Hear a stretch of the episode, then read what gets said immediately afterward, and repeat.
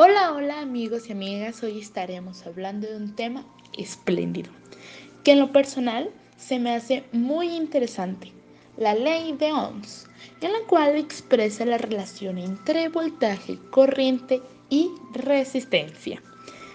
En un circuito eléctrico, a lo que voltaje se expresa con una V, su unidad es voltaje y se abrevia con V corriente con una I latina y su unidad es amperes y se abrevia con una A. Y la resistencia con una R y la unidad de esta es ohms y abreviamos nada más ni cada menos con un omega.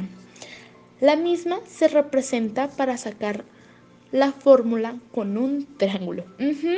Sí, así como lo escuchamos, un triángulo dividido en tres secciones, donde muchas personas recuerdan con Viva la Reina Isabel, donde cada inicial corresponde a un símbolo de dicho triángulo.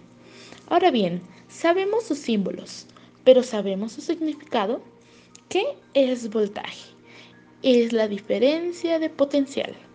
Es la cantidad de trabajo que puede hacer un circuito mientras mayor voltaje, mayor cantidad de electrones. ¡Excelente! Pero ¿qué es un amperio? Es la cantidad de electrones que pasan por un determinado punto por segundo.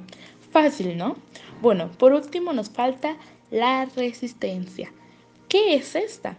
Es la opción que reciben los electrones al desplazarse por un material. Esto es fácil y muy útil para quienes introducen al mundo de la electricidad y la tecnología. Y por último, un pequeño tip, la resistencia también es llamada aislantes, como los plásticos, hules, etc. Me despido con un fuerte abrazo y saludos para todas y todos. Hasta luego. Escuchaste este podcast por Sara Citlali Orozco Soriano. Hasta luego.